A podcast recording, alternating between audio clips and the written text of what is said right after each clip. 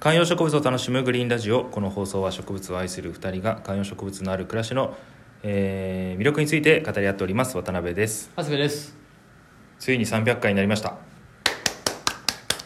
グリーンラジオ配信開始からうんついに今日が300回目の放送ということで丸2年ぐらいですか確か丸に2年週3回の放送を続けてきたということではい結構やりましたね本当に確かにいやもうねここまで聞いてくださってる方本当にありがとうございますありがとうございますさて今日は今日はうんこれ見逃してたなっていううん植物の楽しみ方おそれは何植物上から見るか下から見るかみたいなことですかうーんまあまあまあそれに近いかもしれないはいまあいろいろあるじゃないですか、うんえー飾る、はい飾るにの中でもハンギングもあれば、うんうんえーまあ、寄せ植えとかもあればとか、はいで、えー切り花みたいな切って楽しむみたいな、まあ、もちろうんん花じゃなくて観植物もですけどね、はいいろいろで挿し木で増やすとかねそういうのもいろいろある中で、うん僕もべイさんも多分今までしてないことがあるんですよねありますか ある僕でらしょがしてないことなあんてるでしょ僕らのような達人がしてないことなんてありますそかれそれで言うと、はいべイさんはあの丘丘疑惑がありますから 丘植物好き疑惑がありますからいやいやそれ君がやたら僕に疑惑をかけてくるだけ で、はいはい潔白ですか僕の家に遊びに来た知人友人はは、いめっちゃ植物あんねって若干引き気味に言ってきますけどねそれはなんかどっかで録音取れてますか いやいやいや 証え証言はありそますこまでそうだそれそれそれはいちなみにあのこの前ツイッタうんーですねあのグリーンラジオ聞いてくださってるリスナーさんがはい あの私もそんなに知識があるわけじゃないけどこの二人はあんまり知識なくてダラダラと話してるのがいいってちょっとディスな感じがちょっと入ってますよね 書かれてましたからねあいつらもあんまり専門家じゃないのがまあおーそれはそれで面白いけどみたいな専門家じゃなくてもこれだけ喋って楽しそうにしてりゃまあ植物楽しいんじゃないみたいなことですよねそうですね、はい、でどんな楽しみ方があったんですか生け花おお生け花どんなイメージ持ってますいやなんかなんていうの由緒あるというか、そうですよね、はい、 T シャツ短パンでやってない感じしますよねいやいやいやお着物ベランダで汗だくでやってない感じしますよいねやいやいやいやいや所作僕はいあの訳あって、はい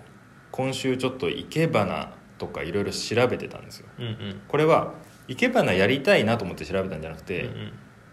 半分仕事でちょっと調べる必要があってうん見てたんです、はいまあほらちょっとおばあちゃん家とかに行った時に剣山あってああ生け花昔やってたのかなとか思うとかね、うんそういうのはあるでしょうけど、はいまあ、生け花教室とかいねわゆるお花ですよね今なんて言いましたえ今なんて言いましたお花お花のイメージあるじゃないですかはい僕その華道家の方生け花の方をいろいろ見てたら、はい結構ね花だけじゃないんですよなるほどちょっとね写真をお見せしたいなと思いますけれども、ん例えば僕がこの間あの見つけた生け花小原小原流っていうはいはい有名ですよねはい見てください写真皆さんちょっと貼ってるインスタ見てほしいんですけどはい例えばほらお花ですかこれ、サンスベリアですねね、生け花ってサンスベリアとか使うのって思いませんあー確かに確かにあの邪道とかいう意味じゃ決してないですようんうんこれでできるんだったらうちでもできんじゃないっていう気しうんまいすよやねちょっと待って違う違うあのこのこのレベルは無理ですよ、でもはいほはいら、はいはいもう一枚ねあの写真モンステラとかもいっぱいあるんですうよ、ん確かに確かにで、まあ、これもしかしたら生け花の中の人からするとどこまでこれがなんていうんですかうんうんうんうんうんあのフリースタイル側なのかはちょっと僕ら判然としませんけどもなんか今までの自分のイメージってうんうん生け花っていうと和の植物だったはり、いまあ基本はこう切り花を使って、うんえー、綺麗に整えていく表現していくっていう風なのが生け花のイメージだったんですよ、うんでもその中のもしかしたらこう一部分パはいートパートかもしれないですけど、観葉植物も使うんだっていうのはちょっとねびっくりなるほどしちゃってて結構他の人の見ててもモンステラとか使ってる人多いんですよ、うんまあボリューム感が出るみたいなのもあるのかもしれないねうん、だしいやでもねこれはもうその要するに横にも縦にも深いっていう広いというかうんことなんでしょうねきっとねそうだからいわゆる王道みたいな形もあればその派生とか多分いろんなこう流派みたいなのがあるわけじゃないですかうんその小原流とかそうだからすっごい華やかなのもあれ草月とかば、ねこのなんていうんですか本当に一つ二つだけの植物があって、はいはいそこにこう光の陰影みたいなやつもあったりするんですけど、うんまずはほら我々素人としてはですよ、はいはい